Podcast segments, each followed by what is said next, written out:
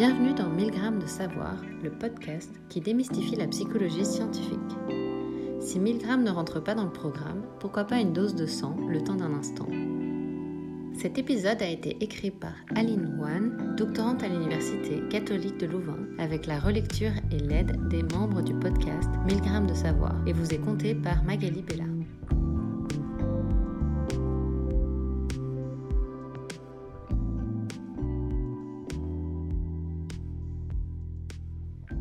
Pourrait penser qu'être parent au XXIe siècle est une tâche moins exigeante qu'elle ne l'était du temps de nos ancêtres, au regard de la myriade de soutien social, technique et matériel dont les parents disposeraient aujourd'hui. Toutefois, malgré ces avantages non négligeables, le parent moderne est exposé à une certaine pression sociale qui prend sa source dans divers événements qui ont changé les normes sociales autour de la parentalité, et notamment une idéologie grandissante selon laquelle chaque action individuelle des parents influence et détermine le développement et l'éducation des enfants. Les parents seraient responsables de protéger leur enfant de tout dommage qui pourrait nuire à son bon développement. Ainsi, cette idéologie pousse les parents à faire preuve d'attention, disponibilité, chaleur, patience ou encore d'être pondérés dans leurs décisions parentales quotidiennes. Des comportements qui correspondent en partie à ce que préconisent certaines approches en vogue telles que la parentalité positive. Et l'effort en vaut bien la chandelle compte tenu des nombreuses conséquences positives qu'ont ces pratiques parentales positives sur le bien-être physique et moral de l'enfant. Pour n'en citer que quelques-unes, la parentalité positive augmenterait l'optimisme chez l'enfant, contribuerait à une meilleure adaptation scolaire et réduirait les troubles du comportement chez l'enfant. Néanmoins, malgré ces aspects positifs, qu'il arrive que dans certaines circonstances, ce type d'approche à la parentalité puisse avoir des répercussions négatives sur le parent, notamment quand celui-ci envisage la parentalité positive comme un absolu plutôt qu'un idéal à atteindre, modestement comme on peut. En pareille circonstance, le fait de se fixer cet idéal, couplé à l'absence des ressources compensatoires dans l'environnement de ce parent, peut le conduire jusqu'à l'effondrement. En clair, si le parent se met des idéaux de parentalité rigides et qu'il n'a pas de ressources compensatoires, comme de l'aide de ses proches, des aménagements, cela risque de l'épuiser. De même, les parents au profil perfectionniste, qui se mettent beaucoup de pression dans leur rôle parental, ou des parents qui vivent dans des pays occidentaux aux cultures dites plutôt individualistes, sont plus enclins à l'épuisement parental ou au burn-out parental pour le nommer. Ce terme de burn-out parental ayant été conceptualisé récemment, dans le décours des dix dernières années, il n'est à ce jour pas répertorié dans la classification des troubles mentaux. Mais voici comment il est actuellement conceptualisé.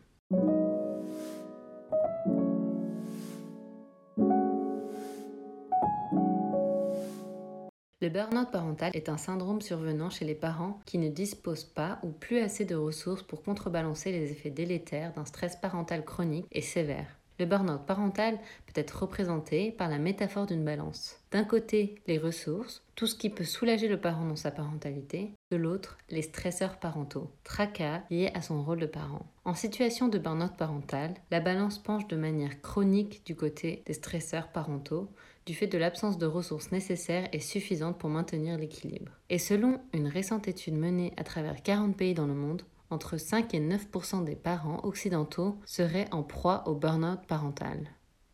Le burn-out parental comporte quatre symptômes majeurs. Premièrement, un épuisement intense relatif à son rôle de parent. Le parent se sent épuisé et peine à quitter son lit à l'entame d'une nouvelle journée avec ses enfants. Cette fatigue peut s'exprimer sur le plan physique, fatigue, émotionnelle, sensation d'être dépassé et cognitive, difficulté mnésique et ou concentration. Le deuxième symptôme se caractérise par une importante saturation et une perte de plaisir dans l'exercice de son rôle parental.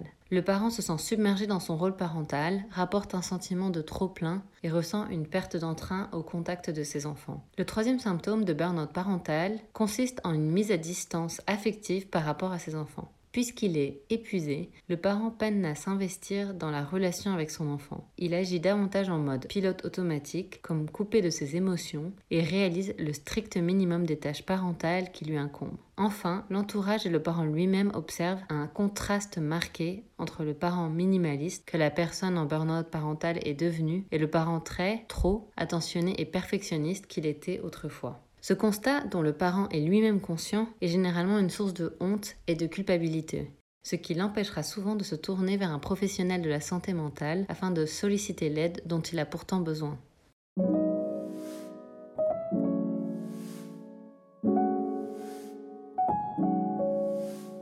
Pour beaucoup, il y a confusion entre burn-out parental, burn-out professionnel et dépression. Bien que tous trois présentent certaines similitudes, ces troubles sont distincts. Tandis que la dépression est un syndrome diffus qui impacte toutes les sphères de la vie de l'individu, les burn-out parental et professionnel sont contextualisés. Ils impactent spécifiquement la sphère du travail dans le cas du burn-out professionnel et celle de la parentalité dans le cas du burn-out parental. À noter toutefois, un type de burn-out peut parfois en entraîner un autre, qui à son tour peut donner lieu à une dépression. Alors qu'il est envisageable, lorsqu'on vient un burn-out professionnel, de changer de travail ou de prendre un congé de longue durée, cela est impossible dans le cadre d'un burn-out parental où aucun congé de maladie ni aucune réorientation vocationnelle ne peut être envisagé.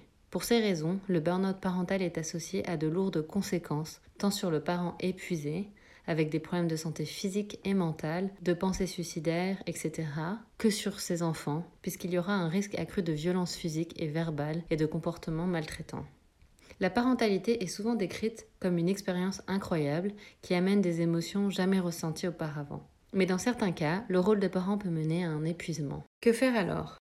Pour équilibrer la balance, on peut essayer de limiter les stresseurs parentaux et de mobiliser les ressources. Si on a besoin d'aide, on peut se tourner vers un ou une psychothérapeute qui devrait nous aider à nous sentir écoutés dans notre vécu, à nous défaire de la culpabilité et à trouver des moyens concrets d'alléger les stresseurs parentaux. Ensuite, on ne peut clôturer cet épisode sans souligner que les personnes ne sont pas égales face à la parentalité. De nombreuses études montrent que le milieu social, le genre, la couleur de peau sont des facteurs qui influencent le vécu et les difficultés qui viennent avec la parentalité. D'ailleurs, les pays apportant plus de soutien institutionnel aux parents, par exemple avec des congés payés, ont moins de différences d'un parent à un autre quant au bonheur associé à la parentalité. Les causes du burn-out parental sont donc loin de se résumer à la pression que certains parents peuvent ressentir à être les parents parfaits. La société peut mettre plus ou moins de ressources à disposition des parents pour les aider à faire face aux défis de la parentalité et donc la solution du burn-out parental peut également venir d'en haut. Merci d'avoir écouté cette capsule de 100 grammes de savoir réalisée par Aline Wan, doctorante à l'Université catholique de Louvain. Nous nous retrouvons très vite pour de nouveaux épisodes passionnants. N'hésitez pas à consulter notre site milgram.ulb.be qui contient des informations complémentaires où vous trouverez notamment le texte et les références. Vous pouvez vous abonner à notre podcast sur Apple Podcast, Spotify ou SoundCloud et nous suivre sur Facebook, Instagram et Twitter. Si vous aimez ce podcast, n'hésitez pas à nous soutenir en nous laissant des étoiles sur Spotify, iTunes ou Facebook. Votre soutien compte beaucoup. À très vite.